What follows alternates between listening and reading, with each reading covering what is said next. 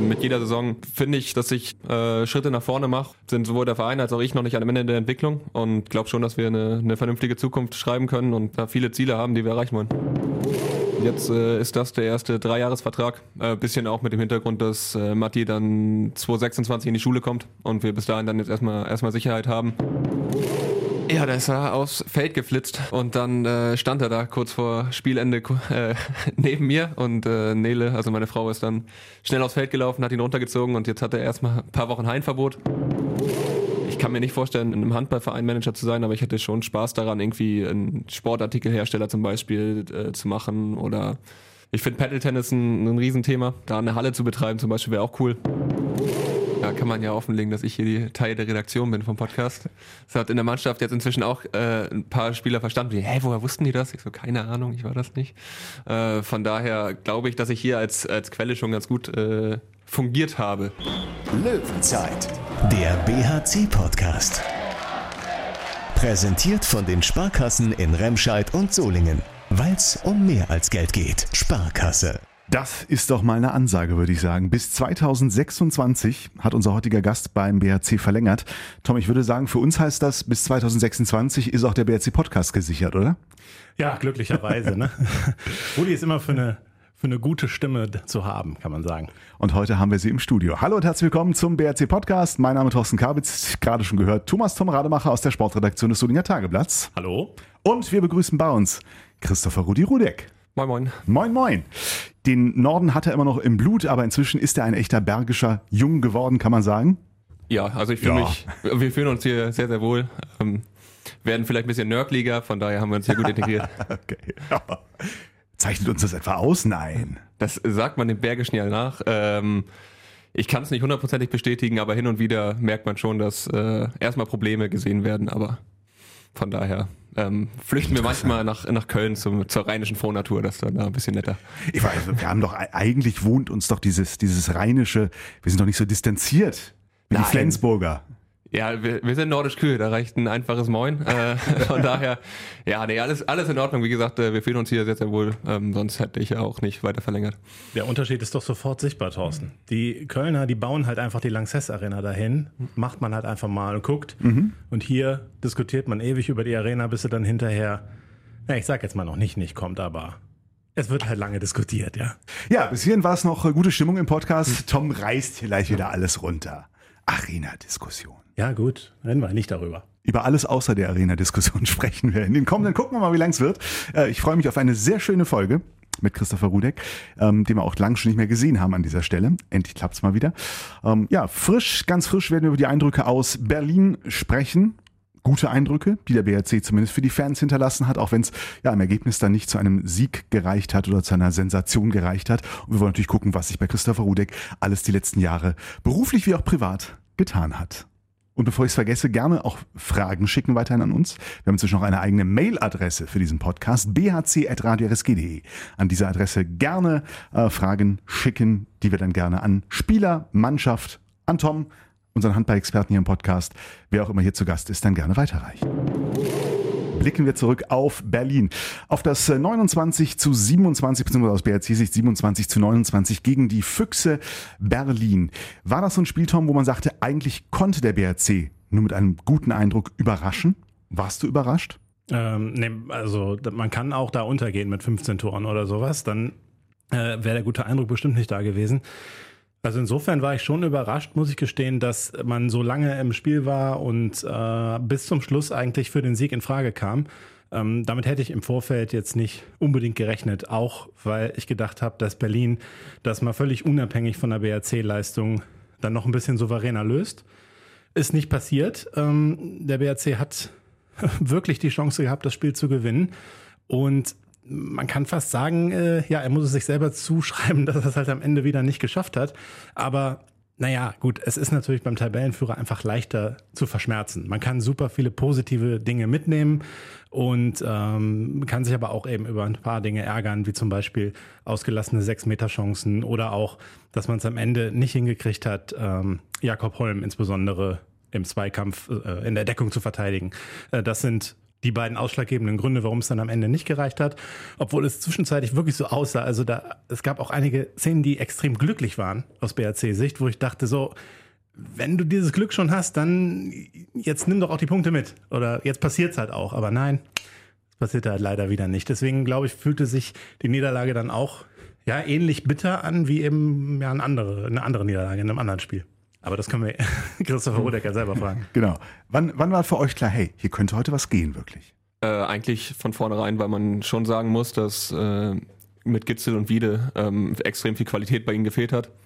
Ähm, von daher war es ein bisschen ausrechenbarer, ein bisschen kontrollierbarer. Wobei, wenn man dann sieht, wie die Mannschaft einläuft und wer da, wer da dann doch noch rumturnt bei Berlin, dann hat man dann doch wieder geschluckt und gesehen, okay, äh, viel Qualität, die da auf uns zukommt, aber wir haben auf jeden Fall an die Chance geglaubt, das hat man, denke ich, auch gesehen. Ähm, und dann fehlt uns halt in den entscheidenden Momenten so ein bisschen ähm, diese Kaltschnäuzigkeit, ähm, einfach da zu sein, was, denke ich, auch ein bisschen damit äh, zu erklären ist, dass man Stand jetzt nicht so viele Spiele gewonnen hat. Ähm, und da müssen wir jetzt äh, hinkommen, in den nächsten vier Aufgaben dann in den Momenten da zu sein äh, und diese Killer-Mentalität zu haben, um dann am Ende auch zwei Punkte mitzunehmen. Weil ähm, die sportliche Leistung eigentlich jetzt immer okay war, außer in, in Hamburg und in, in Kiel, wo, wo man bei Kiel, denke ich, auch sagen muss, dass es einfach eine gute Mannschaft ist. Ja, und das sind unterm Strich einfach zu wenig Punkte. Nach dem Spiel, klar, Berliner haben äh, gefeiert, die Cheerleader tanzen, trotzdem, ihr standet auch nochmal ähm, ein Momentchen im, im, im Kreis, beziehungsweise auf der Platte. Ähm, Jamanaji ist zu euch gekommen. Kannst du dich noch ungefähr erinnern, was, was seine erste Message an euch nach dem Spiel war? Ja, einfach, dass wir, dass wir die positiven Sachen mitnehmen müssen, dass wir auf einem guten Weg sind, was, was man im Pokal gegen Göppingen gesehen hat, wo wir, wo wir einen stabilen Auftritt hingelegt haben. Jetzt äh, mit dem Auftritt gestern können wir, können wir bis auf das Ergebnis auch leben, aber müssen halt auch so ehrlich zu uns sein, dass wir ähm, einfach in den Phasen jetzt, jetzt da sein müssen und Ergebnisse auch brauchen. Und äh, wenn wir so weiterarbeiten, werden wir, werden wir irgendwann belohnt werden. Das, das war schon immer so hier beim BRC. Von daher, da glauben wir auch alle dran und ähm, sind da sehr zuversichtlich.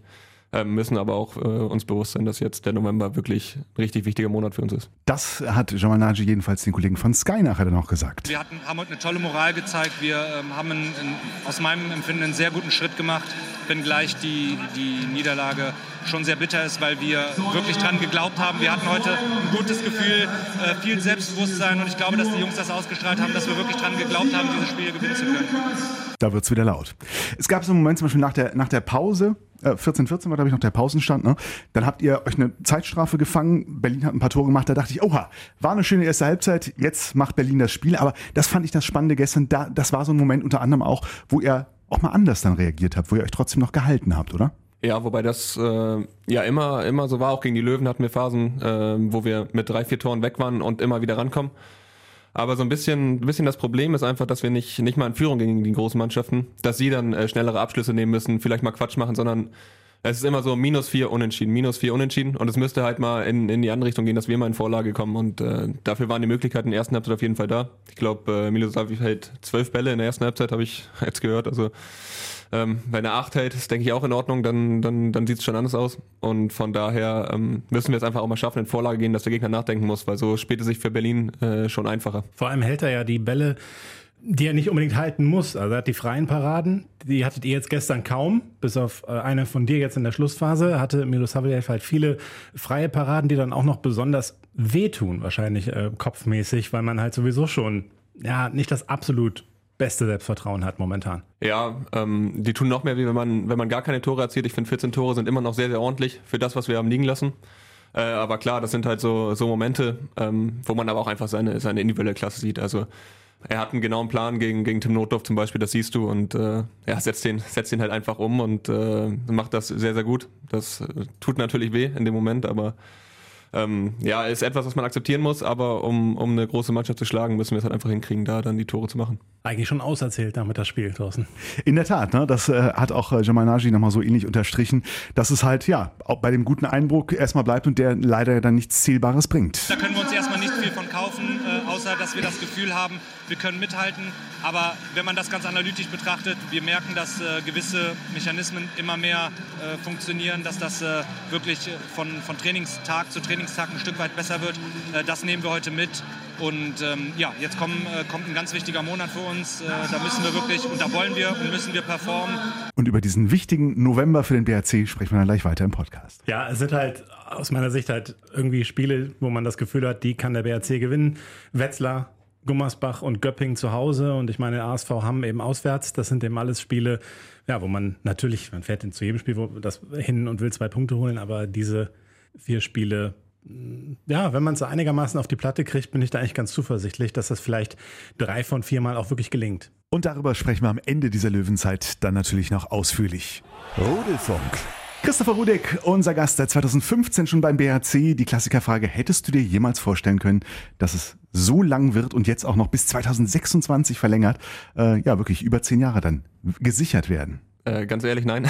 Also wirklich äh, war damals nicht absehbar, aber jetzt äh, mit jeder Saison ähm, finde ich, dass, dass ich äh, das Vertrauen bekomme, äh, Schritte nach vorne mache und einfach äh, auch der Verein sich äh, genauso weiterentwickelt. Von daher sind sowohl der Verein als auch ich noch nicht am Ende der Entwicklung und ähm, ich glaube schon, dass wir eine, eine vernünftige Zukunft schreiben können und ähm, ja, da, da viele Ziele haben, die wir erreichen wollen. Und, und vier Jahre, ich meine, das ist ja schon, ne? Sonst haben wir so andere Verlängerungen, ein, zwei Jahre und so weiter, aber jetzt vier Jahre gleich oder im Prinzip drei, drei, drei Viertel, die es jetzt noch sind, ist ja schon ein Wort auch gegenseitig, äh, eine, eine wirklich klare Bindung. Ja, absolut. Also es waren ja sonst immer Zweijahresverträge, die ich unterschrieben habe und jetzt äh, ist das der erste Dreijahresvertrag. Äh, bisschen auch mit dem Hintergrund, dass äh, Matti dann 2026 in die Schule kommt und wir bis dahin dann jetzt erstmal erstmal Sicherheit haben.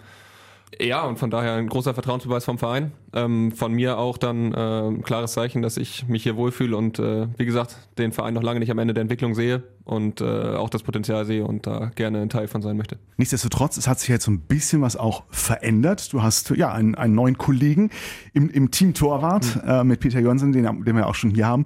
Ähm, und es klang so ein bisschen raus, na, du hast schon, wolltest schon erstmal so ein bisschen gucken, wie, wie läuft das so an, bevor jetzt auch die Entscheidung der Vertragsverlängerung gefallen ist. Ja, absolut. Ähm, das ist, denke ich, normal. Also Jörg hat äh, im Mai schon mit mir gesprochen, wie es ausschaut. Er hat gesagt, grundsätzlich kann ich mir das vorstellen.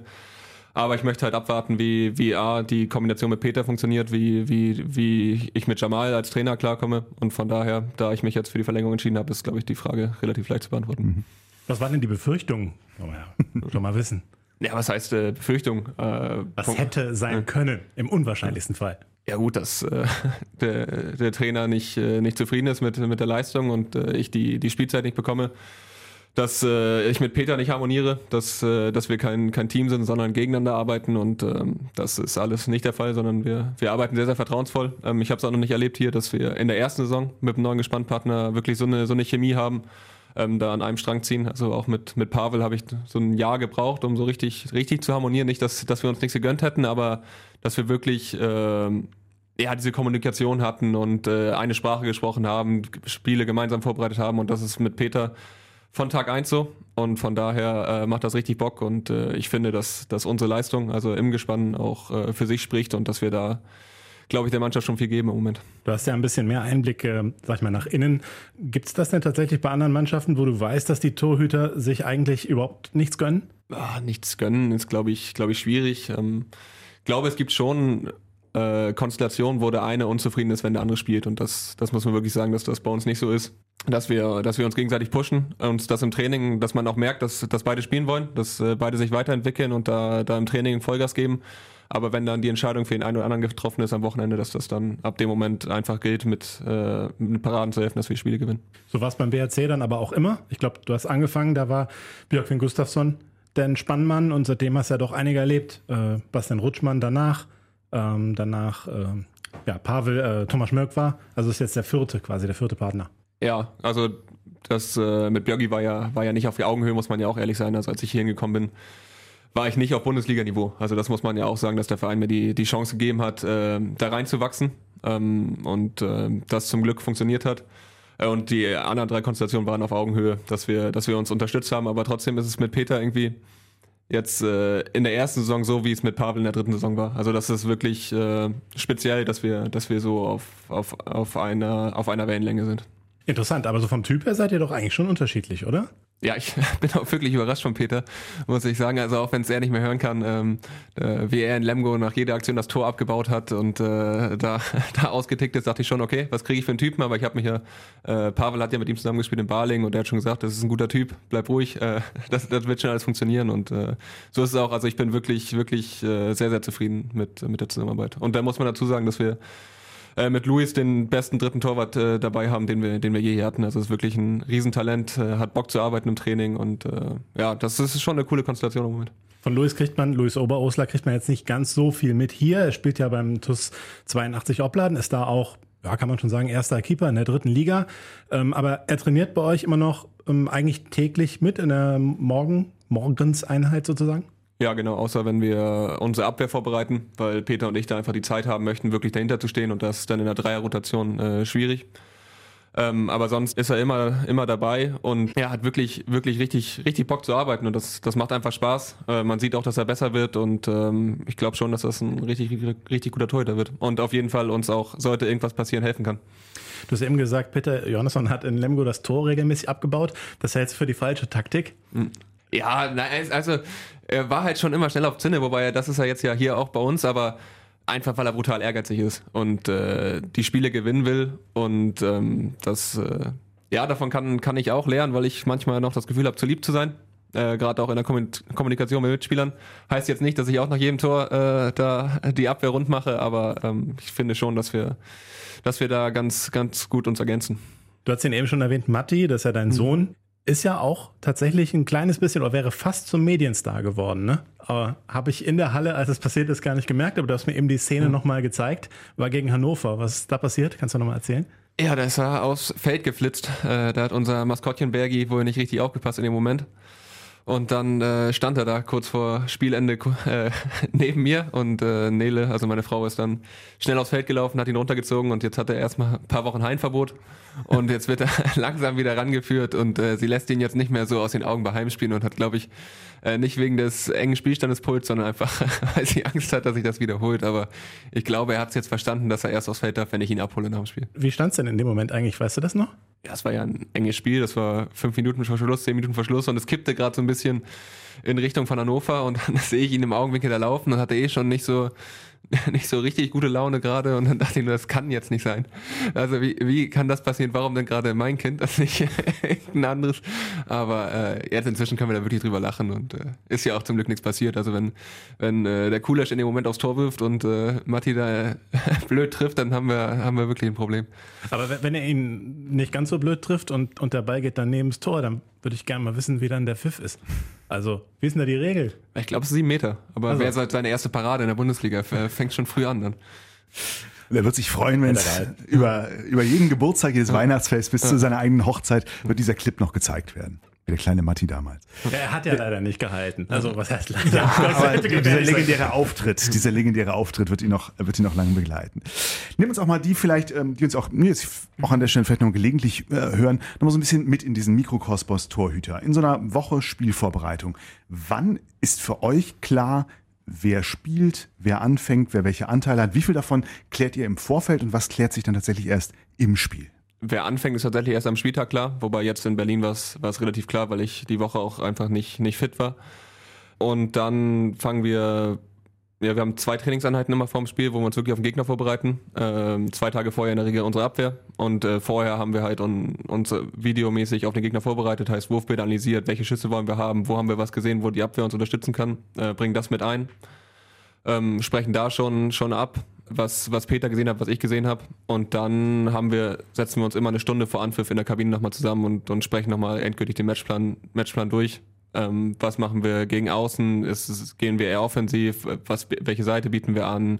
Welche Rückraumschüsse nehmen wir oder wie, wie verhalten wir uns da? Und äh, sind dann auf einer Wellenlänge und im Spiel korrigieren wir dann eigentlich. Also sagen wir entweder ähm, oh, den Schuss haben wir nicht erwartet, äh, bleibt trotzdem im Plan, also ist was anderes aus, äh, als im Video gesehen oder da ist doch genau die Aktion, warum machst du nicht das, was wir abgesprochen haben? Das kommt auch vor, ähm, weil man einfach im Spiel manchmal ähm, in der Situation anders reagiert und da ja, nehmen wir dann schon die Rolle des, des Torwarttrainers eigentlich ein, also derjenige, der nicht spielt. Man sieht das schon mal bei sieben Metern oder wenn ihr dann mal kurze mhm. Unterbrechung habt, ist ja, also das ist dann schon eine intensive Kommunikation zwischen euch beiden, also wo ihr euch dann gegenseitig coacht sozusagen und auch mal klar, klar Feedback gebt. Ja, ja, genau. Also auch in der Auszeit kriegen wir gar nicht mit, was, was Jamal sagt. Also wenn dann was Wichtiges ist für Torhüter, kommt, kommen Co-Trainer eigentlich nochmal zu uns, aber sonst sitzen wir auf der Bank immer abseits und sprechen einfach durch, was passiert ist. Ähm, ja, wie, wie wir die Leistung des anderen sehen, wie, wie wir die Abwehr einschätzen, also ob da auch jetzt gerade einfach nur Mist aufs Tor kam und man äh, da ein bisschen verloren rumstand, sag ich mal, oder ob, ob wirklich jetzt äh, wir Impulse brauchen und auch äh, die Wechsel äh, jetzt äh, sind auch schon so, dass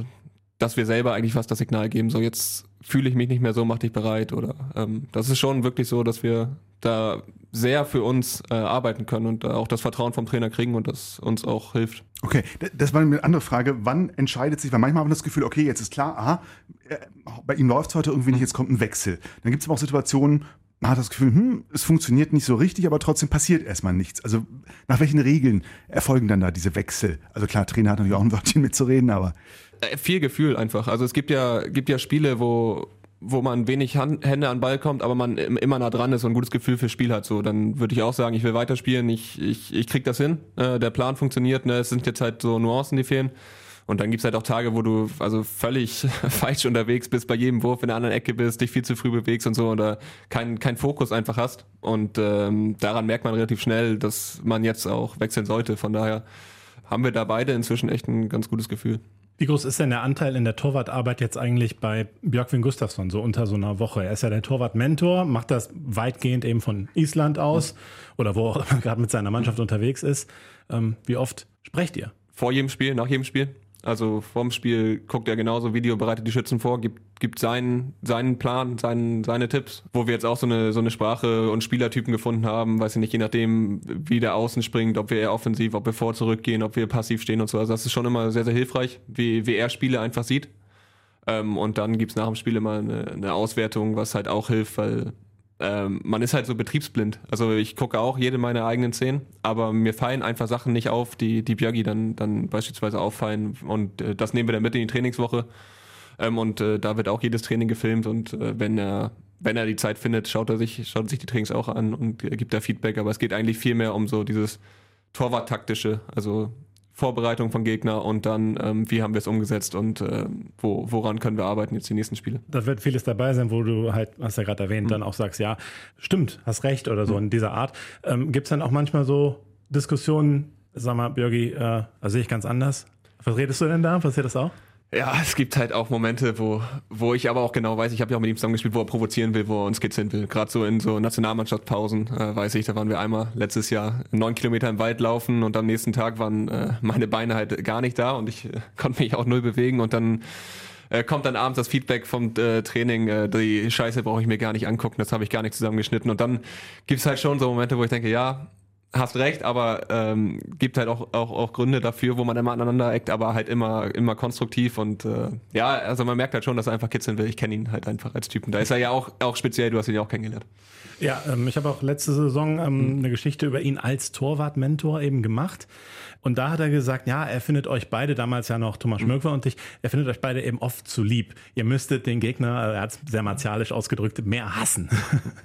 Ist das, hast du dich da wiedererkannt oder hat er euch dieses Feedback gar nicht gegeben? Doch, äh, macht er regelmäßig, wobei ich jetzt dieses Jahr, was das angeht, ja auf einem guten Weg bin anscheinend, weil in, in Stuttgart äh, habe ich mich nicht wiedererkannt, wo ich da mit dem Offiziellen ausgetickt bin.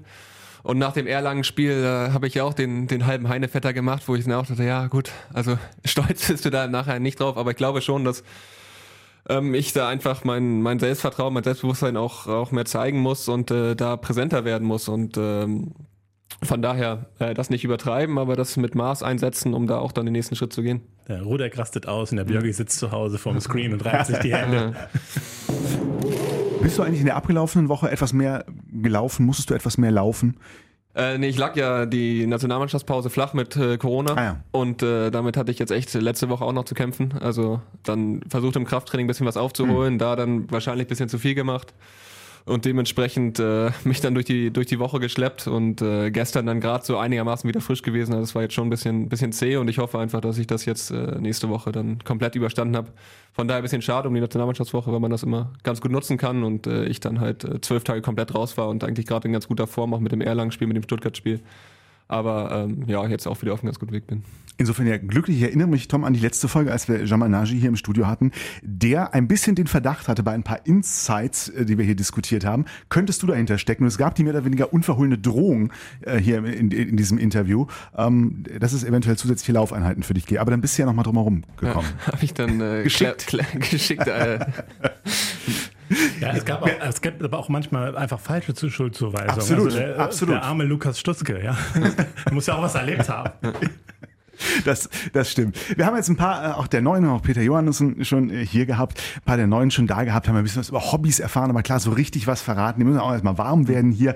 Kannst du uns ein bisschen was verraten über die Neuen? Was gibt's da denn zu entdecken an, an äh, ja, ich bin ja schon die, die Quelle für, für einen Podcast. Also ich bei der Folge mit Tim Nothoff, die habe ich nicht gehört, aber die war wohl gut. Ähm, der, der ist hier komplett äh, unvoreingenommen hergefahren und dann hatte ich da wirklich ein paar gute Insider. Da kann man ja offenlegen, dass ich hier die Teil der Redaktion bin vom Podcast. Das hat in der Mannschaft jetzt inzwischen auch äh, ein paar Spieler verstanden. Die, hä, woher wussten die das? Ich so, keine Ahnung, ich war das nicht. Äh, von daher glaube ich, dass ich hier als, als Quelle schon ganz gut äh, fungiert habe. Was gibt's über die Neuen noch zu erfahren? Was äh, Wonach sollten wir mal fragen? Welche, welche Rituale hast du bei denen schon entdeckt? Ja, das äh, Isaac zum Glück mit äh, Peter in einem Haus wohnt, also ist so ein bisschen das äh, Pflegekind von Peter, kann man sagen. Also so richtig selbstständig ist er noch nicht, unser kleiner Schwede.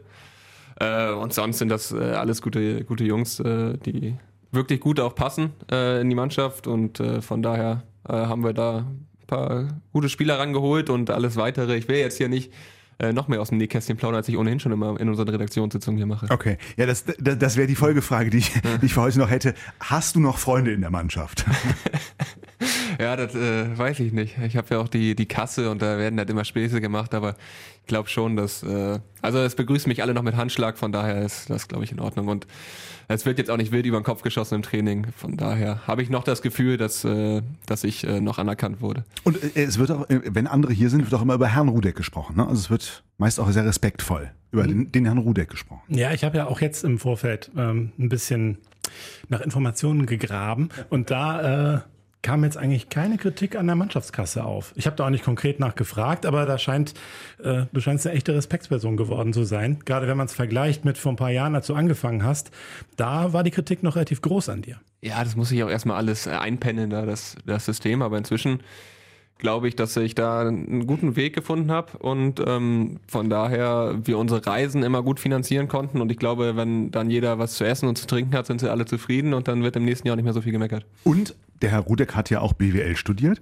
Was macht das Studium? Du warst, hattest ja deine, deine Abschlussarbeit oder ein Teil deiner Abschlussarbeit war, glaube ich, diese äh, Umfrage oder Analyse, die du gemacht hast über Entwicklung des Handballsports, ähm, Folgen der Corona-Pandemie, Besucherzahlen etc. Bist du durch mittlerweile mit dem Studium oder wie, wie steht's da? Also mein Bachelor habe ich mit der von dir angesprochenen Bachelorarbeit abgeschlossen. Ähm, das lief auch alles gut. Und jetzt bin ich seit einem Jahr ungefähr im Masterstudium. Äh, läuft auch soweit okay, aber ich muss, musste auch Hausarbeiten schreiben und das liegt mir gar nicht. Da habe ich überhaupt keine Lust zu. Von daher ähm, werde ich jetzt die Klausuren äh, abarbeiten. Das funktioniert auch alles und dann am Ende ja, irgendwie muss ich mir einen Ghostwriter organisieren oder so. Ich habe da wirklich keine, keine, keine Muße zu, da äh, die großen wissenschaftlichen Arbeiten zu verfassen. Aber da muss ich dann auch irgendwann noch durch. Ja, das darfst du aber nicht erzählen mit dem Ghostwriter. Da gibt's ja direkt immer Probleme. Ja, sollte am Ende nicht rauskommen. Nein, Quatsch. Also ich schreibe das schon selber, aber äh, ich habe da echt äh, gar keinen gar keinen Bock drauf und äh, ja, muss dann irgendwann meinen sauren Apfel beißen und dadurch. Ja, aber als Torhüter ist das doch auch jetzt nicht ganz so wichtig. Also, du bist ja jetzt noch nicht mal als 30, so gefühlte 27 oder 28. Äh, 28. Ah ja, gerade mhm. geworden dann. Ja. Du kannst ja locker bis 41 spielen. Ja, das ist auch nicht gut für die Motivation für mein Studium. Ne? Also jetzt habe ich, normal äh, ist es geplant bis äh, März 24, glaube ich, nee, Oktober 24. Und äh, da der Vertrag bis 26 läuft, ich bis dahin ein gesichertes Einkommen habe, habe ich jetzt natürlich äh, schon wieder hinten raus ein bisschen Puffer und äh, ja, ist nicht förderlich für die Motivation, sag ich mal so, was das Studium angeht. Trotz allem, also mir nötig dieses Respekt ab, dass in der Kombi, du hast einen Job, du hast ein Kind, du hast eine Frau und machst noch nebenbei das Studium. Also, dass das viel ist, kann ich mir vorstellen. Ja, langweilig wird's nicht, ähm, aber ja, sonst äh, ein bisschen den Kopf anstrengen muss man auch und äh, grundsätzlich interessiert mich das ja auch, äh, so ein bisschen über den Tellerrand hinaus zu gucken. Und wenn man das jetzt auf den Bachelor noch den Master draufsetzt, meine, dann tut man, tust du das ja schon auch mit einer gewissen Motivation Perspektive. Da hättest du auch sagen können, okay, Bachelor, ein akademischer Titel reicht mir, aber ist irgendwas schon angekurbelt in deinem Kopf, wie es dann irgendwann mal in vier, fünf Jahren weitergehen könnte? Äh, gar nicht. Also ich äh, hab ja eigentlich gesagt, ich möchte nichts mit Sportmanagement studieren. Ähm, hab deswegen auch BWL gewählt, bisschen allgemeiner einfach. Äh, aber hab dann im Rahmen meiner Bachelorarbeit gemerkt, dass mich Sport oder der, das Unternehmen Sportverein dann doch schon mehr interessiert oder alles, was, was mit Sport und äh, Wirtschaft zu tun hat. Und deswegen jetzt äh, Sport Business Management im Master.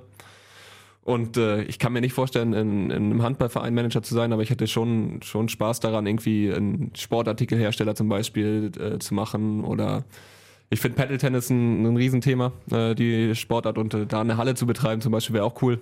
Aber da sind gerade große Investoren aus Skandinavien. Ich glaube, da kann man so als regionaler oder als, als Startup, dann wird das schon, schon schwieriger, da die Konkurrenz äh, ja, auszustechen. Da muss ich nochmal eben einhaken. Du hast eben so eine gute Vorlage gegeben. Du hast ihm gesagt, er hat eine Frau, um die er sich kümmern muss. Es kann ja auch einfach an der Frau liegen, die dir so viel abnimmt, dass du einfach dich so sehr auf deine auf deinen Beruf und deine Hobbys konzentrieren kannst. Selbstverständlich. Äh, nee, das äh, muss man auch sagen, dass wir uns da schon gut ergänzen und äh, da ja, einfach uns, uns unterstützen. Wobei sie ja morgens immer früh um sechs aufsteht, zur Arbeit fährt, ich dann noch so anderthalb Stunden zum Studieren habe, dann Matti Wecke in den Kindergarten bringe. Also das ist auch das Coole am, am Handballprofi sein einfach, dass man so viel Zeit mit seinem Kind äh, verbringt und ich nicht dieser klassische Wochenend-Daddy bin, sondern äh, ja, wir Spaß da immer sagen, dass, dass Matti zwei Mütter hat quasi und äh, ich dadurch halt so, ein, so einen guten Draht zu ihm habe und das ist, das ist wirklich schön. Was macht deine Frau beruflich zwischendurch? Äh, sie ist Arzthelferin ah, ja. in, in Wuppertal beim Gynäkologen. Es heißt aber, du würdest ähm, doch mehr Zeit äh, mit Kickbase, das ist so ein Managerspiel im Fußball, sowas wie Kicker-Managerspiel nehme ich an, äh, verbringen würdest als mit deiner Frau. Ja, das äh, ja ist eine Riesenleidenschaft geworden. Von mir ist mir auch ein bisschen unangenehm inzwischen, was das äh, an Zeit tatsächlich frisst. Also wenn jetzt bei Augsburg ein Spieler seine fünfte gelbe Karte bekommt, dann weiß ich genau, wer, wer die Alternative ist, wen man günstig einkaufen kann für den nächsten Spieltag und so.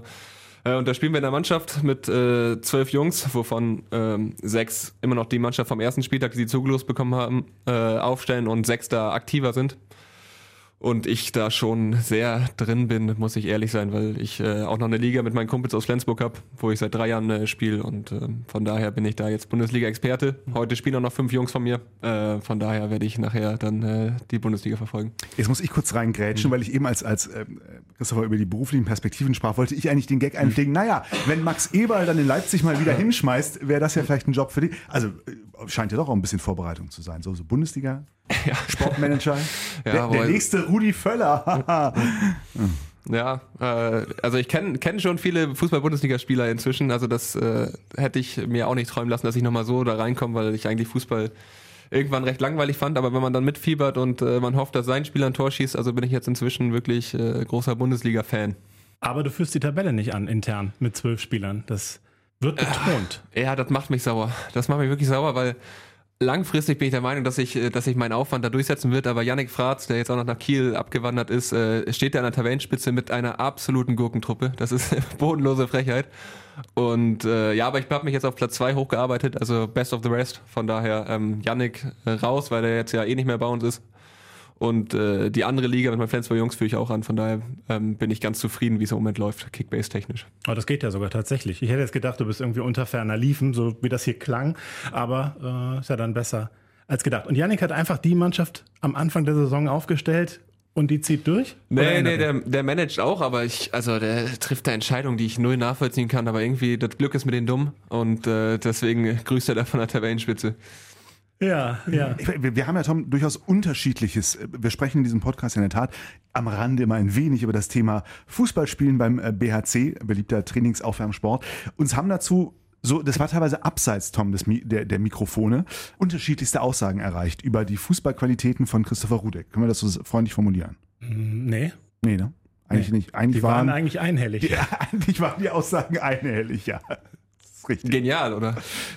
Irgendwie sowas wie, Wer, wer war das noch, der irgendwas mit schlechtester Fußballer sagte? Also ich glaube, das war auch on air. Also Tom ja. Kore hat ja on air gesagt, du bist auf jeden Fall in der Top 5 oder Top 3 der schlechtesten Fußballer beim BHC. Ja, aber ist ja Quatsch. Also wer, wer letztes Jahr Dritter in der Torjägerliste wurde, der kann ja, also es kann ja kein, kein Zufall sein. Auch dieses Jahr, glaube ich, bin ich auf Platz 2 schon wieder.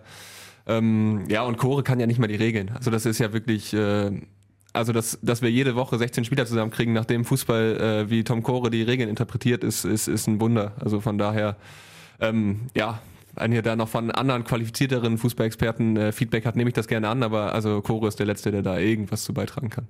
Ja, ich möchte sagen, es widerspricht ihm irgendwie keiner, wenn wir das ansprechen. Ja, gut, das sind die, die Hater, aber ähm, ich habe äh, die Torjägerliste dokumentiert ähm, und da, da stehen einfach die Zahlen, die, die das eindrucksvoll dokumentieren, was ich da für, für eine Leistung Tag für Tag an, an Tag lege.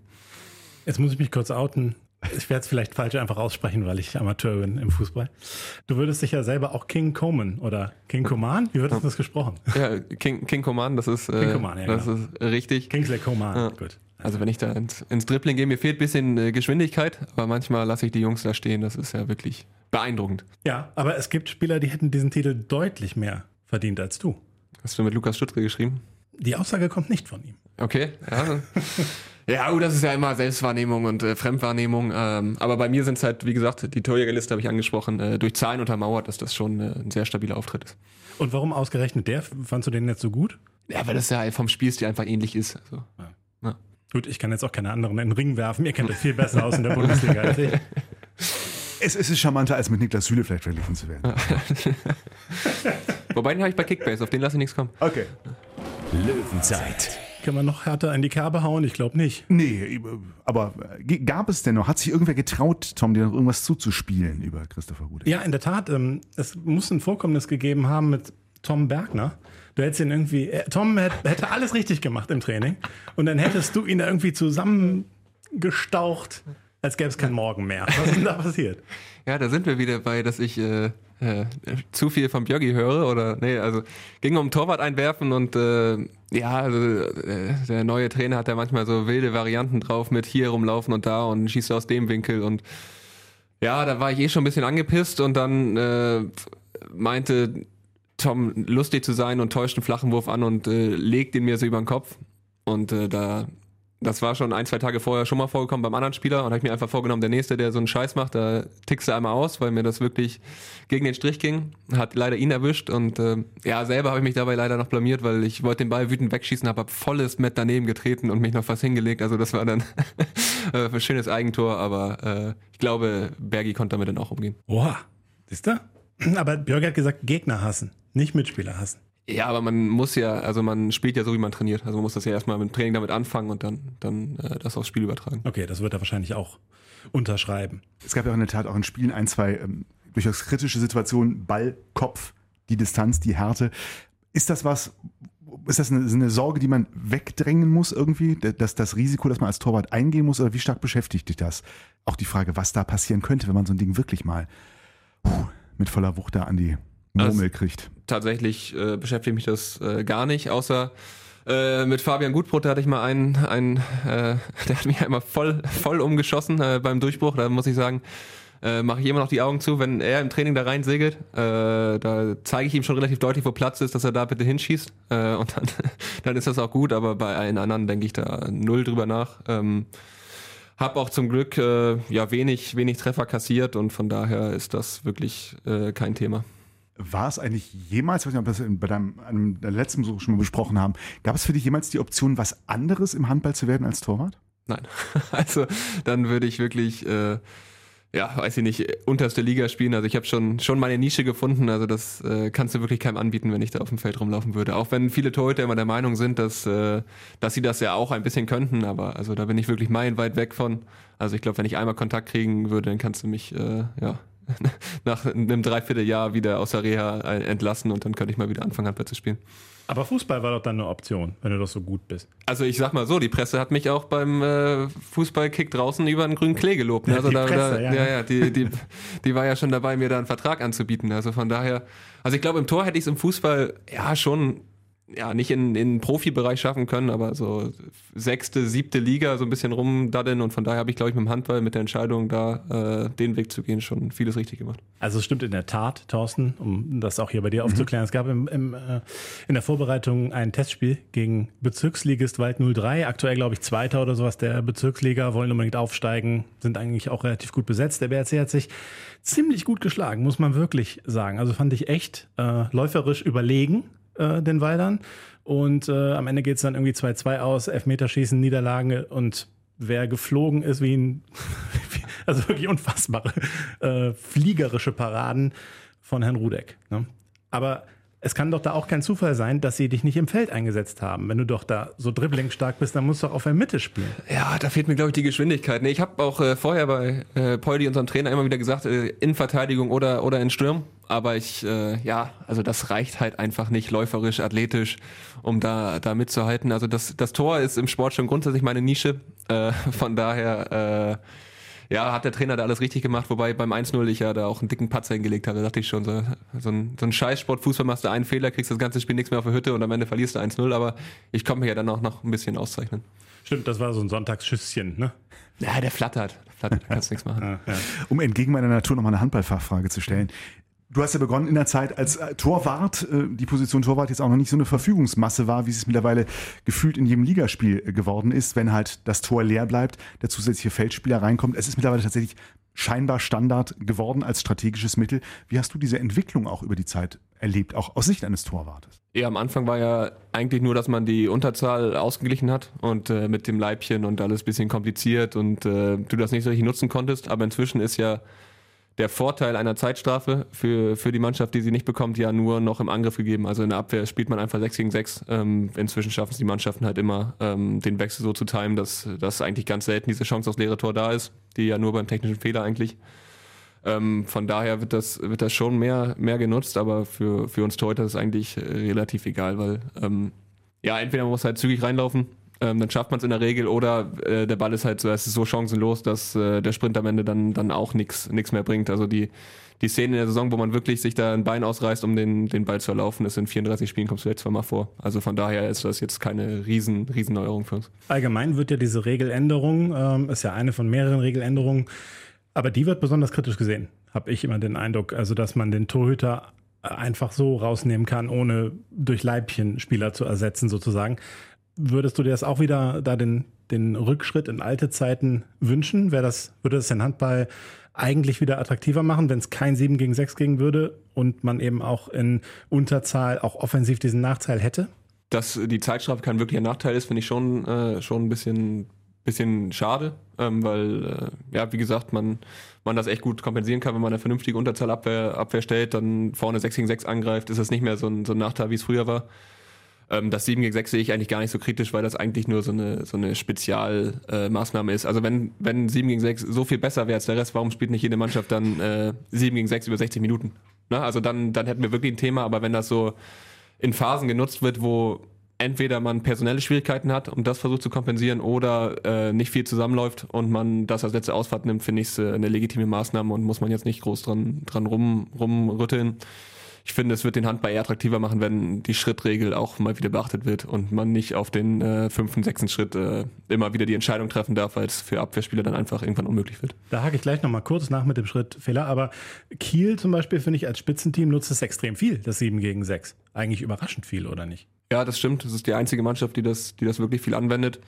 Äh, da auch äh, super effektiv ist und das wirklich schwer zu verteidigen ist. Aber auch, auch sie spielen ja weiß ich nicht, vielleicht 70 Prozent, 80 Prozent ihrer Spiele trotzdem 6 gegen 6 von daher. Also so Traditionalisten wie Heiner Brandt zum Beispiel, die sind da sicherlich keine Freunde von, aber es wird jetzt, es nimmt ja nicht überhand in der Liga von daher. Schrittfehler, tatsächlich. Ähm, war jetzt auch zuletzt mein Eindruck, nehmen tatsächlich ein bisschen Überhand, ne? Ja, ich finde auch gestern, ähm, wird es halt einfach irgendwann eine Kraftfrage und wenn äh, ein gegen ein starker Spieler wie Jakob Holm, der dann auch gute Entscheidungen trifft, äh, immer auf dem, nicht immer. Er gewinnt auch eins gegen eins mit dem dritten Schritt, muss man auch sagen, ist schwer für die Schiedsrichter zu sehen, aber manchmal ist es mir einfach zu viel, wenn da noch eine Drehung und noch eine Drehung und dann der Ball zum Kreisläufer. Also es ist einfach unmöglich zu verteidigen irgendwann. Und ähm, der Handball geht ja schon in diese 1-1-Richtung, auch wenn man sich Magdeburg zum Beispiel anguckt. Ähm, ja, es ist manchmal halt einfach, einfach zu viel und ähm, dann wird oft der Abwehrspieler bestraft, weil er am fünften Schritt dann irgendwann dranhängt und kriegt die Zeitstrafe obwohl er es über drei Schritte gut kontrolliert hat. Und da würde ich mir wünschen, dass das äh, mehr an, angewendet wird und äh, da mehr drauf geachtet wird, aber kann auch verstehen, dass Schiedsrichter halt so viele Themen haben, dass äh, das manchmal auch so schnell ist, dass man es einfach nicht sieht. Aber ich finde, in manchen Bewegungsabläufen sieht man es auch einfach, dass das mit drei Schritten unmöglich ist äh, zu, zu schaffen. Aber ich glaube, das ist auch, wenn man selber Handball gespielt hat, dass man es eher, eher erkennt. Matthias äh, Gitzel ist natürlich ein Spieler, der jetzt gerade hochgelobt ist. Mhm. Er kam ja schon mit ganz vielen Vorschusslorbeeren und hat dann auch in ersten Spielen gezeigt, dass es ein Ausnahmespieler in der Bundesliga ist. Aber auch er ist jemand, der unheimlich viele Schrittfehler eigentlich begeht, die er nicht abgepfiffen bekommt. So mein Eindruck. Ja, das äh, sind ja die ganzen, ganzen Spieler, die jetzt die, die Liga dominieren. Also ich sage ja nicht, dass sie immer Schritte machen, aber es wird halt eine Abwehr schon helfen, dass äh,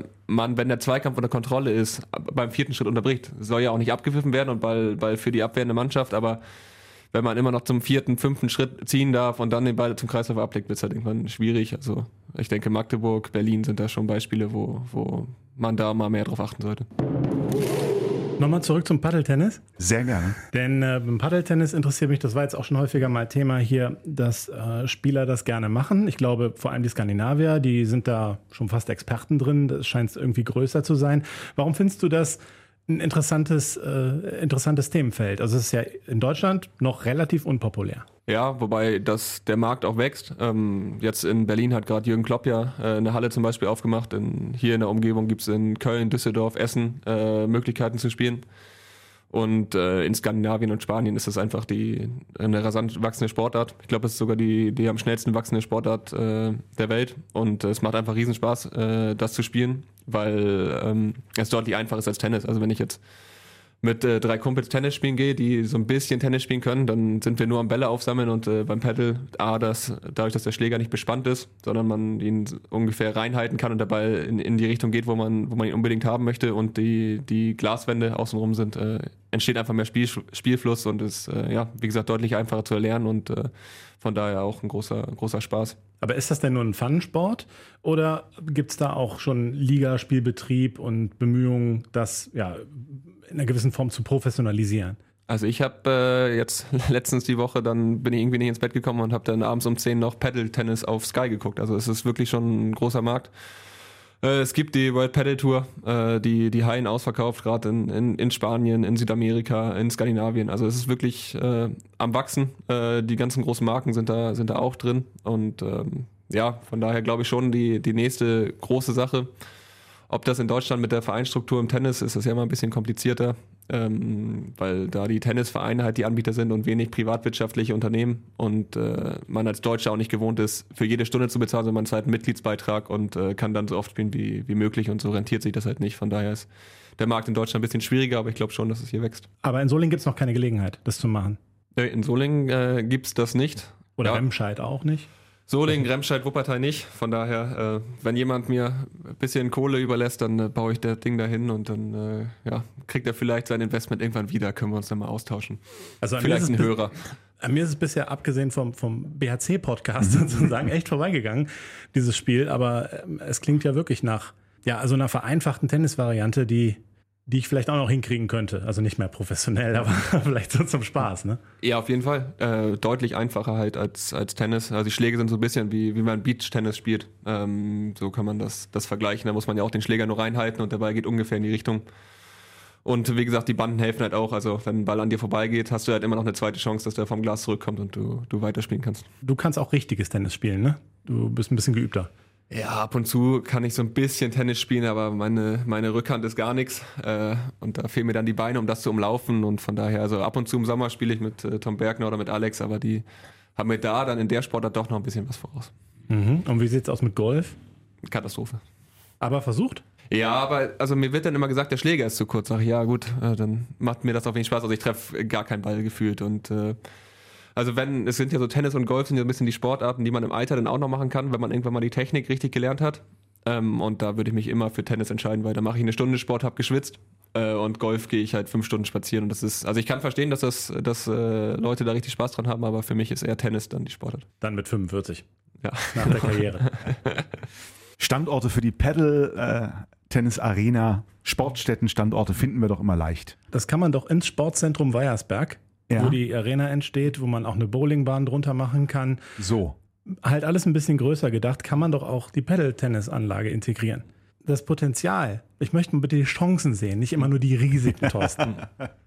Werden manche kommen und sagen, lass uns die Paddle Arena und die Bowlingbahn machen und den Rest nochmal diskutieren. Aber wir wollen es jetzt nicht verkomplizieren. Ich wollte äh, Christopher Runner fragen, ähm, Kassenwart in der Mannschaft, wie ist denn das mal so ganz direkt gefragt bei euch zu Hause? Hast du da auch, bist du da auch der Finanzminister äh, für, für die Family oder? Äh, ja, also ich, ich äh, glaube schon, dass äh, äh, ich da so ein bisschen den Überblick habe.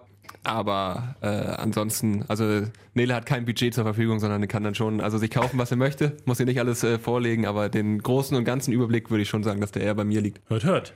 Ja, ja, ich, ich habe dich mal, hast du, glaube ich, gar nicht gemerkt, dass ich dich mal beim Einkaufen euch mal beobachtet habe. Das sah sehr souverän aus. Also Sicherheit beim Einkaufen hast du auf jeden Fall. Ja, also kriegt das hin, äh, Sachen in den Einkaufswagen zu Ja. legen und dann zu bezahlen. Sei, Matti hat ja zwei Mütter, von daher teilen wir uns das schon. Das wollte ich gerade fragen. Was sind so deine Stärken bei euch in der, in der, in der Mutti-Rollenverteilung? Äh, ja, auf jeden Fall nicht äh, putzen.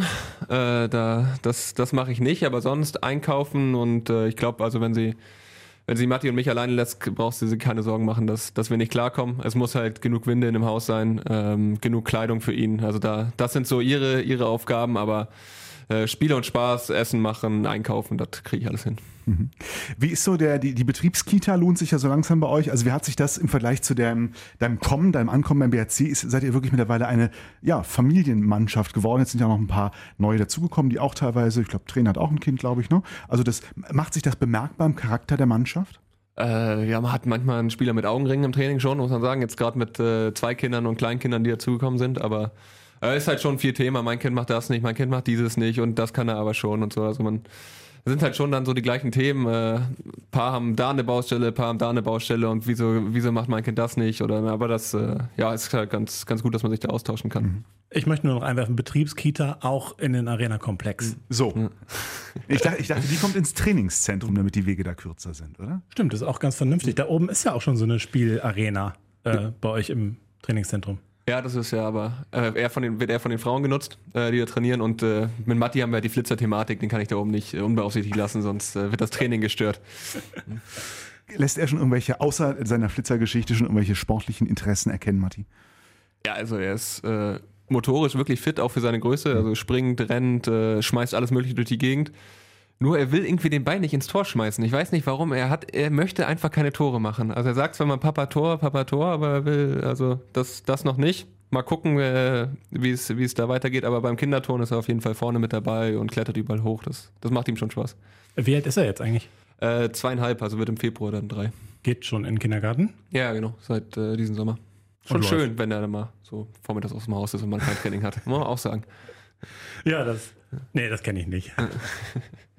Damit du in Ruhe dich um deinen Kickmanager kümmern kannst. Ja, eigentlich will ich dann studieren, aber ich habe, gut, das, ich weiß nicht, ob ich das jetzt erzählen muss, aber ich habe eine Excel-Tabelle, die jeden Morgen gepflegt wird, wie, wie- wie die Marktwerte meiner Spieler sich äh, entwickeln, wie viel Budget ich noch habe. Und ich glaube, das hat sonst keiner meiner Konkurrenten. Und ich hoffe, dass das langfristig mein Wettbewerbs Wettbewerbsvorteil sein wird. Ich finde, mit dem zweiten Platz ist schon, schon ganz gut. Und ja, den kann man ja noch kriegen. Aber den Ja. musst du schon noch kriegen. Und sonst kann, das kann ja nicht der einzige Kieler gewinnen. Nee, sonst schmeißen wir ihn raus, weil er in Kiel ist. Also das, das wird es nicht geben. Wir haben schon gesagt, also bevor Yannick gewinnt, dann schachern wir uns unsere besten Spieler und her, dass einer ein All-Star-Team hat und dann, dass wir ihn auf die letzten fünf Spieltage noch abfangen. Das geht so nicht. Man kann gar nicht dieselben Spieler haben. Nee, nee, nee. Also das, äh, man muss auch jeden Tag reingucken, weil Spieler XY kommt dann auf den Transfermarkt, ist dann 20 Stunden, 30 Stunden drauf und wer am meisten geboten hat, bekommt den Spieler. Und äh, da habe ich äh, auf Kimmich richtig viel bezahlt und das ist auch der punktbeste Spieler, von daher habe ich da einen ganz guten Transfer äh, schon getätigt. Und wen hast du im äh, Sturm aufgestellt?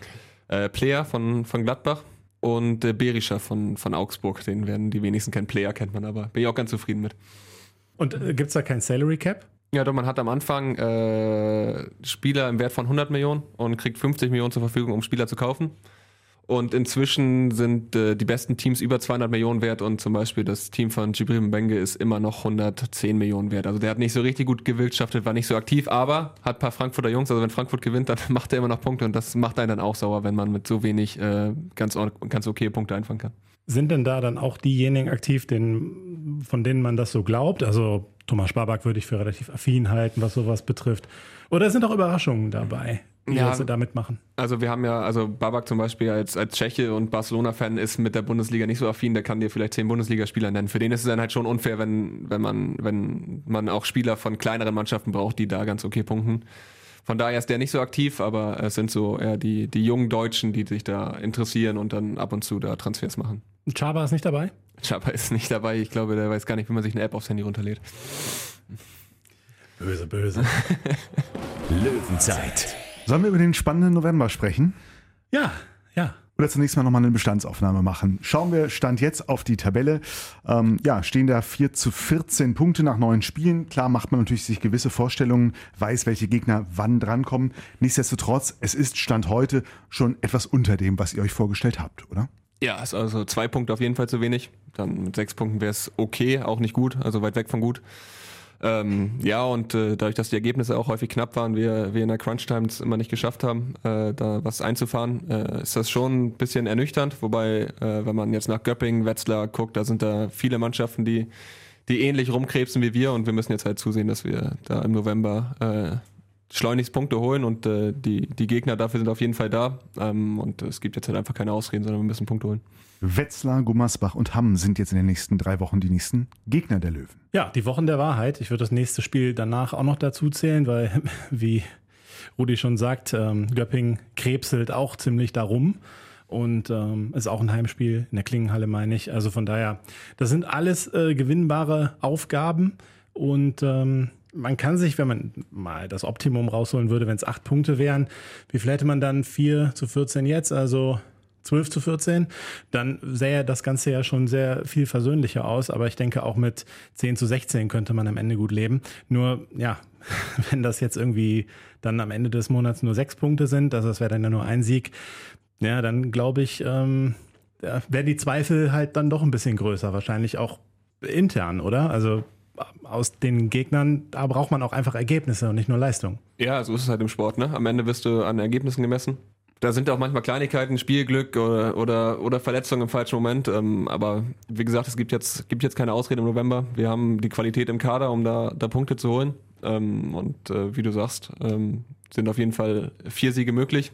Ähm, ich denke, mit, mit äh, zwei bis drei könnten wir auch leben, jetzt in, in der Phase, in der wir stecken, aber müssen da schon, äh, schon, schon ran und ähm, ja, vernünftige Leistung zeigen.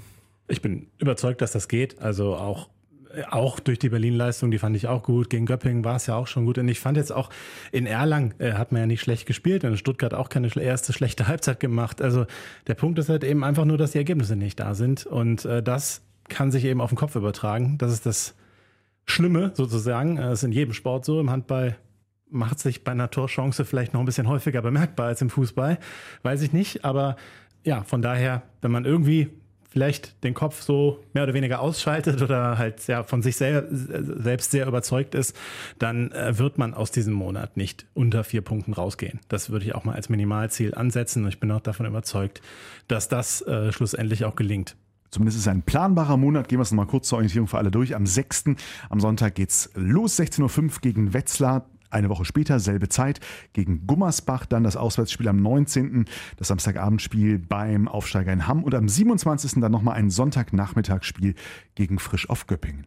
Die Wochen sind zumindest planbar, die nächsten drei Sonntage. Äh, drei von vier Sonntagen sind zumindest sehr stabil planbar. Von Uhrzeit, Zeit, Umgebung. Also zumindest der Heimfaktor ist ja doch auch einer, der gut ist. Ja, und auch der Rhythmus kommt uns, glaube ich, ganz, ganz entgegen, dass wir immer ganze Trainingswochen haben ähm, was, was auch immer ein Faktor ist äh, für, für unsere Mannschaft, dass wir, dass wir arbeiten können, ähm, auch mal intensiver trainieren und nicht nur, nicht nur die taktische Vorbereitung haben.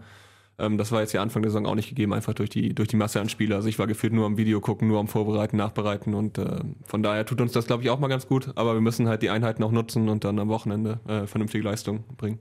Schauen wir vielleicht doch schon mal etwas dezidierter auf den nächsten Gegner, die HSG Wetzlar am kommenden Sonntag. Die haben an diesem Wochenende heute mit 22 zu 27 zu Hause gegen Flensburg verloren. Das ist jetzt nicht die ganz große Überraschung, aber auch da, Tom, steigt der Druck Wetzlar in einer ähnlichen, vergleichbaren Situation wie der BRC, kann man das so sagen? Ja, und ähm, bei Wetzlar muss man ja wirklich sagen, die bleiben auch hinter den Erwartungen zurück. Das würde ich jetzt beim BRC schon bei vier Punkten dann eben so sehen, dass es auch ein bisschen hinter den Erwartungen ist. Und so ist es bei Wetzlar eben gleichfalls.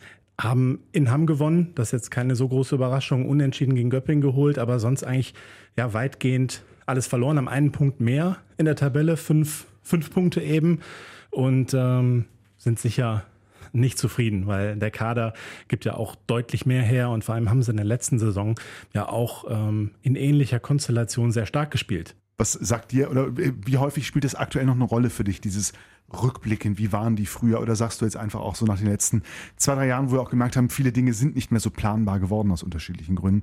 Ist das, ist das der Blick zurück in frühe Saisons für dich gar nicht so das Thema? Ja, gegen Wetzlar haben wir irgendwie nie den, den vollen Kader zur Verfügung. Das war letztes Jahr ja ähm, zu Hause katastrophal, ähm, wo wir einfach äh, gar keine Spiele hatten und glaube mit 15 verlieren oder so. Und dann in Wetzlar äh, mit Markus Pitz als Trainer das Spiel gewinnen. Von daher ist gegen Wetzlar immer, immer besondere Geschichten. In der Vorbereitung auch gegen sie gespielt, da auch mit äh, nur mit Alex und Lukas im Rückraum äh, das Spiel gewinnen können. Ähm, sie haben auch einen großen Umbruch gemacht diesen Sommer sind sicherlich auch nicht zufrieden. Ähm, und äh, von daher, ja, ein Spiel, denke ich, schon auf Augenhöhe mit zwei Mannschaften, die nicht, nicht voller Selbstvertrauen sind. Ähm, und äh, von daher sollten wir zu Hause hoffentlich die Punkte behalten und hoffentlich mal einen vernünftigen Kader gegen Wetzlar stellen können und äh, ja, die Daumen drücken, dass alle gut durch die Woche kommen und dann am Sonntag fit sind. Umbruch hin oder her, vorige Saison gab es diesen mega überraschenden Sieg in Wetzlar äh, wo ja dann damals war äh, Sebastian Hinze Corona erkrankt. Markus Pütz hat die Verantwortung getragen. Jeder Spieler hat noch so ein bisschen, ja, vielleicht so ein bisschen mehr investiert, wollte ein bisschen mehr machen und es ist ja, hat ja voll funktioniert, auch bei dir. Äh, du hast, glaube ich, da ein überragendes Spiel gemacht. Ja, also das habe ich ja damals dann auch nach dem Spiel gesagt. Also das kann, kann funktionieren, so wie es aufgegangen ist, oder halt komplett in die Hose gehen, weil alle meinen, die Welt retten zu müssen und dann, dann zu viel machen. Aber von daher, ja, war das, äh, war das wirklich eines der, der schönsten Spiele letztes Jahr, hat äh, richtig Spaß gemacht und jetzt äh, ja, hoffen wir einfach mal auf normale Vorzeichen für ein Spiel gegen Wetzlar, weil irgendwas ist immer und äh, dann sollten wir mit einem normalen Kader, so wie es jetzt äh, Stand heute aussieht, weil alle gut aus Berlin zurückgekommen sind, das Spiel hoffentlich zu Hause gewinnen. Du hast auch Till Klimke ja da an die Schranken verwiesen sozusagen, also das Torwartduell gewonnen. Äh, er ist ja ja, klopft ja gerade sehr, sehr stark an die Nationalmannschaft an, war zuletzt auch nominiert. Ist das bei dir eigentlich noch Thema, dass du das für dich noch irgendwie so, will ich auch noch mal schaffen oder hast du jetzt das Gefühl, Nationalmannschaftszug ist abgefahren? Da ich jetzt lange keinen keinen Kontakt hatte, ist das Stand jetzt erstmal abgefahren. Ähm, ich finde, dass ich äh, wirklich stabile Leistung zeige jetzt die, die letzten Jahre, aber für Nationalmannschaft braucht man dann halt auch nochmal äh, ein paar mehr Ausrufezeichen wirklich nach oben. Also da reichen nicht immer die, die 10 Paraden, 30 Prozent, sondern muss man auch ein paar Mal nacheinander dann die 15, 16, 17, 18 Bälle halten. Ähm, das finde ich macht, macht Klimke auch nicht, so ehrlich muss man auch sein, macht Redmann nicht, macht äh, am ehesten noch Semisch. Also es sind schon ein paar Namen, die, die da in der Bundesliga auf, auf dem Niveau sind, aber ja, Till ist halt auch jünger als ich. Von daher, also ich bin jetzt ja auch, auch mit 28 kein, kein Talent mehr. Von daher ähm, ist das jetzt nicht, nicht das Thema. Ähm, ich versuche einfach, äh, ja, mit dem BRC Spiele zu gewinnen und alles andere kommt dann. Aber Torhüter werden doch immer erst im Alter so richtig gut. Ab 30. Ja, aber es gibt dann halt auch ein paar, die im jungen Alter schon sehr, sehr gut sind. Das sind dann halt auch diejenigen, die die, die Extraklasse haben. Also Milosaviev ist noch jung, Landin ist seitdem er 20 ist gefühlt Weltklasse. Also das, das, das gibt's dann auch, aber also ich merke auch an mir selber, dass, dass das Alter auf jeden Fall hilft und ähm, ja, man schon tendenziell von Jahr zu Jahr besser wird. Ah, warten wir es mal ab. Ich habe das Gefühl, die Trauben hängen im deutschen Torwartbereich gerade gar nicht so unendlich hoch. Mal gucken. Wir hoffen mal wieder auf ein normales Folgenende und hoffen darauf, von dir heute einen Tipp fürs Wetzlar-Spiel einsammeln zu können. Gab es sonst nicht, oder? Äh, Wir waren beim Trainer ein bisschen gnädig, muss man dazu sagen. Ja, bei, den, bei, den neuen, äh, bei den neuen waren wir ein bisschen, sind wir ein bisschen weich geworden. Ja, ich sag mal 27, 23 für uns.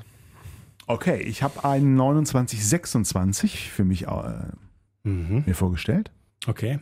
Ich bin gar nicht mehr ans Tippen gewohnt, Thorsten. Mhm. Aber man kann doch auch mal ein bisschen mehr Tore werfen, oder? Absolut, es ist äh, noch ist okay. Dafür ja. sind wir bekannt, ja. Mach doch mal ein 32, 26. 32, 26. Okay, und was wetten wir? Nein. Äh, steht denn eigentlich, was, was sind noch größere Posten, Ausgaben, die auf der Kasse noch getätigt werden müssen? Habt ihr Pläne für dieses Jahr noch, für diese Saison? Ähm, ja, gerade steht, ich weiß nicht, ob man es erzählen kann, aber ähm, wir arbeiten dran, gemeinsam Mittag zu essen nach jedem Frühtraining. Und äh, je nachdem, wie das umgesetzt wird, wäre dafür ja auch zum Beispiel eine Geschirrspülmaschine und ein Schrank und äh, Teller und so nötig. Also das wäre schon eine größere Investition, die wir dann tätigen würden, was aber, glaube ich, einen extremen Mehrwert gibt für eine Mannschaft, einfach wenn man jeden Tag zu Mittag isst.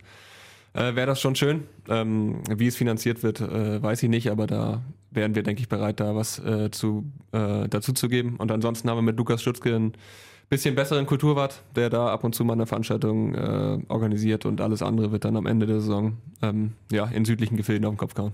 Wer kocht denn dann? Oder bestellt ihr dann immer? Ja, das müsste man extern regeln. Also wir können ja nicht immer zwei Spieler aus dem Training nehmen, damit die kochen. Äh, von daher ähm, ja, wird, äh, würde es eine externe Lösung geben. Da sind wir gerade dran. Weiß nicht, ob da irgendwas veröffentlicht wird oder ob das äh, ja. Das wär Mannschaftskoch.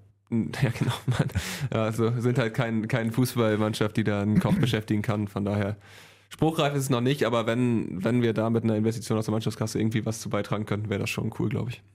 Mannschaftskasse, nochmal eben ganz kurz, das ist jetzt nochmal eingebracht, Thorsten, muss ich nochmal nachhaken. Ähm, was machen denn so die Strafen? Also gerade, wer muss denn gerade besonders viel einzahlen? Aber Babak hatte ein schweres Auswärtsspiel. Der hat erst äh, seine, seine Schuhe vergessen, kam deswegen zu spät zur, zur Abfahrt. Das war schon recht teuer.